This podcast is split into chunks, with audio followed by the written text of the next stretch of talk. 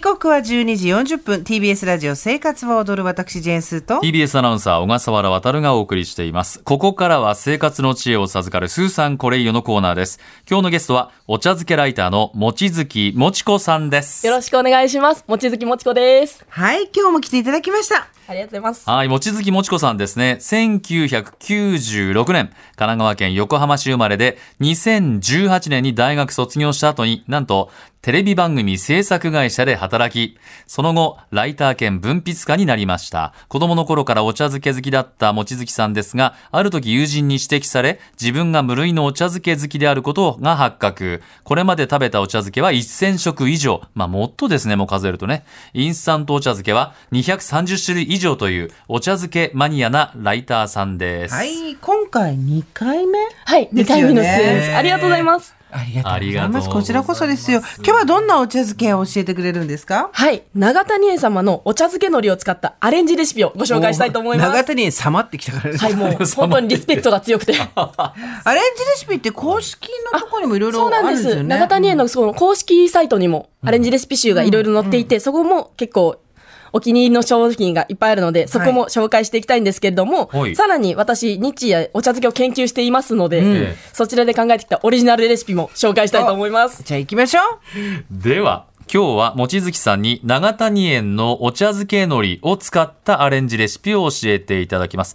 では、望月さん、一つ目お願いします。焼きおにぎり茶漬けさあおーこちらはどんなお茶漬けになるんですかほぼそのままですね。お焼きおにぎりをご飯代わりにして、お茶漬け海苔を振りかけて、お湯をかけるだけです。おー中谷園の公式レシピサイトにも掲載されているレシピで、簡単すぎるのに美味しいっていあはいう話題のレシピでございます。ああの居酒屋さんとかに行くと焼きおにぎりのお茶漬けありますよね。はいりますよね、そのイメージです。わあじゃあもう本当にそれに、あのお長谷のお茶漬けをかけてお湯をかければいいだけ。そうなんです。これをすることによって、はいはいやっぱ焦がし醤油のあの焼きおにぎりの風味と、だし茶漬けのだしの味が抜群にマッチして、すごく美味しくなるんで、ぜひ食べてください。こうなんか他に追加したらいいものとかありますいやか？梅干しと、わさびとネギあとわ、さあびと、福岡に行かれてましたよね。はい明太子なんかいかがでしょうか。なるほどいろんなものあすごいもうぐぐちゃぐちゃそう、ほもぐしていいうほぐして、ほほぐぐししていて、くほぐこ、していう食べてください。はい、じゃじゃあずるずるっといきましょう。どうですか？あ。うん。間違いない。美味しい。やっぱ簡単にできるっていうのがいいですよね。うん。使うのは本当にコンビニやスーパーで売ってる冷凍の焼きおにぎりでこ。れね、大きさもちょうどいい。はい、うんあ、コンビニで言えば、コンビニでもう焼きおにぎり売ってる、ねすあの、コンビニもあるので、それをあーそう使かっそうかてお湯をかけるだけでも簡単にできるんで、おすすめです。冷凍してる焼きおにぎりは解凍してだもんね。そうですねここで一緒にお湯かけて溶かすじゃなくてね。はい、解凍してから食べるのが美味しいです。わさび入れないけど、わさび入れてお茶漬けって。美味しいね。うんうん。体が温まるし、はい梅雨の時期はほらあ蒸し暑いけど結構体の中冷えてますからねねうん。普通のご飯よりも香ばしくて美味しいサラサラっといけて、やっぱりそう焦げの風味だったりとうんあかるもああるりますよね。うやっぱ長谷園のお茶漬け海さすが苔、だね王道ですね。王道ですねうん。ということで、では、長谷園のお茶漬け海苔を使ったアレンジレシピ、望月さん2つ目お願いします。ツナマヨ冷やし茶漬けおうー、んツナマヨ。あなんかサラダ風味のがなんか出てきた、はい結構あ色鮮やかに今ね回させていただいたんですけれども、ご飯の上にツナマヨそしてきゅうりとプチトマト、はいこれからの暑い季節にぴったりの冷やし茶漬けをご用意しましあたこれ冷えー、やしなんだへーすっ結構あのたっぷりうん。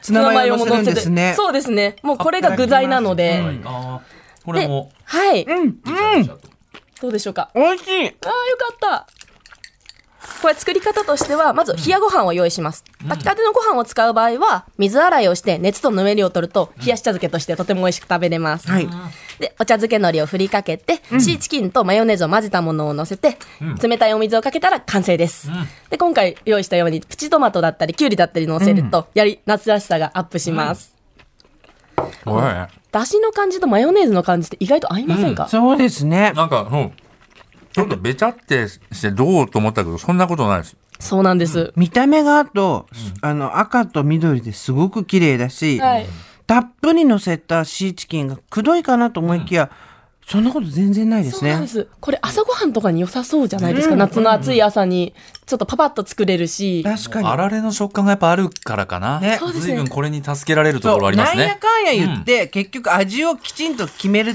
て締めてくれてるのは永谷へのお茶漬けですね。中谷様々なんですよ。様々。うん。うん。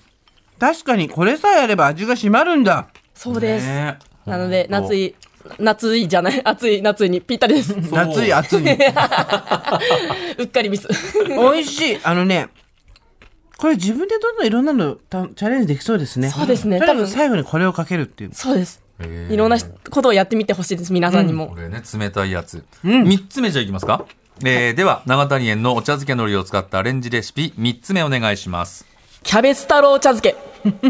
これか。いいんだよ、チャレンジしなくて。か普通に行こうよ。これは私、はいあの、やっぱお茶漬けマニアとして、いはいろんなことを研究したいなと思って、一時期駄菓子を具にして、お茶漬けがどう美味しくなるのかっていなう。るほどんいくつか試したところ、キャベツ太郎が一番美味しかったんですよ。っていうことは何ポテトチップス的なところから始めて、始めてスナック菓子いろいろいったそうり。です。あの、それこそ、うまい棒だったりとあうまかい、棒だったり。なんか、ポテトフライっていう、あの、薄いせんべい状のあるあるうんあったりだとか、こう、ちおやつカルパスだの、楽し、た、おやつ。いろいろ試したんですけれども、んあの、見た目今、どんな感じですか今ね、あの、お茶碗に、もう、こんもりとキャベツ太郎が乗ってて、下のご飯とか一切見えないんで、ちょっと不穏な感じなんですよ、これ。もう山盛りでお茶碗に入ってると思ったら下にご飯があった。もうソースの香りも漂ってるんですけれどそうも。そうそうこの香りですね。これこれ、どうやって崩して食べてみてください全体をこう崩してシャクシャクと崩ちょしっとじゃてあしなっとさせるキャベツ太郎。そうですサクサク食感をこあうー水でふやかすような形なるでほど。キャベツ太郎はね、このご時世に一切量が減らなくて、パン パンの、パッチパッチに入ってるからね。そううんほんと嬉しいよね。大きい袋の方もさそう、ですみんな空気だらけになってる中でさ、どう私もうちょっとや柔らかくふやかすわ。あ、うん。どキャベツ太郎の味が結構出ますね。そうなんですあのソースの味と、んあのスナック菓子のう悪い味だな、これ。これジャンキーなまたちょっことれは癖になっちゃうような味悪い味だぞ癖になっちゃうような味なんですよでもね、やっぱりね、不思議なもんでね、キャベツ太郎だけ箸で取って食べると、これ違うんだね。そうなんでごす飯と、長谷園のお茶漬けのことキャベツ太郎全部合わせると、こうそう。うん。味わいのイメージどういうふうに言いましょうかあね。そうなんです、うん濃厚な味付けの天ぷら茶漬けみたいな感じになりまあせんー、かね確かに。ちょっ天とソー茶スの味が濃いよう。な、天茶感ねちょっと天ぷらって天ぷらっていうか、ソース。天茶ですねあ、天茶ね。駄菓子の味をこう、うん生かしたまんま、緑茶とその、あーお米とそうか合うっていうのが、このキャベツ太郎茶漬けのいいところなんですそうよかそうか、これは普通のお湯じゃなくて緑茶ね。はい。ちなみに、そう、いろいろ先ほどもおし、うん申し上げたように、いろいろ試したんですけれども、他にもビッグカツっていう、あの、大きあるあるな長いうんあるあるカツうんあるあるうんのお菓子。あれも、とんかつ茶漬けみたいな感じだったら美味しかったです。あれいける。あれいけます。お湯でブヨブヨっとしても大丈夫。いや、意外といけるんですよ。結構サクサク食感と、あれの中にカレーの風味が入あっ入っててる入ってるちょっとスパイシーな感じで、ご飯とまた合うところがしっかりあります。いや、これね、皆さん本当にすごいねね。そう、遊んでると思わないでください。本当に。美味しかったんで。そういや、そう、あの、このキャベツ太郎のサクサクはね、ちゃんとやっぱり、相当サクサクしてるんだね、キャベツ太郎はね。はいそうなんですね。あのー悪い味です。皆さんが想像する、これは悪い味だって言って止められない、あの感じが、キャベツ太郎茶漬けございますので、はいテンション上がらない日とか、ええ、疲れた日とか、嫌なことがあった日は、これ、丼一杯食べたら、多分 あーあのそうぶかち上がると思いますのキで、ャベツ 太こ郎全部開けぜて、ひ全部入れて、れガバッと、ね。はね、悪い味だよ見た目も楽しいので、ぜひ。そう残るよね、でもね、やっぱりね。全部入りきれないもんね。そうですね。お茶碗よりも丼で作るのがおすすめです、そうね。か、そうか。なるほど。でそうは、えー、望月さんからお知らせがありますね。はいはい。えこの夏、開催されるコミックマーケットに、玉露花月というサークルで出展いたします。はい。はい。日程は13日日曜日。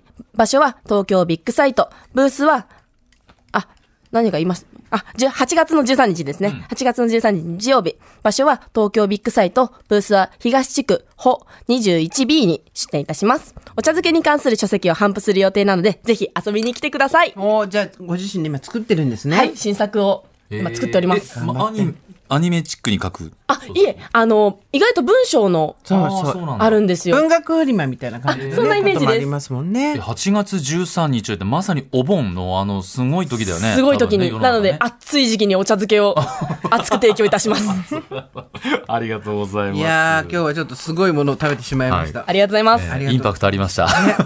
ということで、お茶漬けライターの望月もちこさん、ありがとうございましたあり。がとうございました。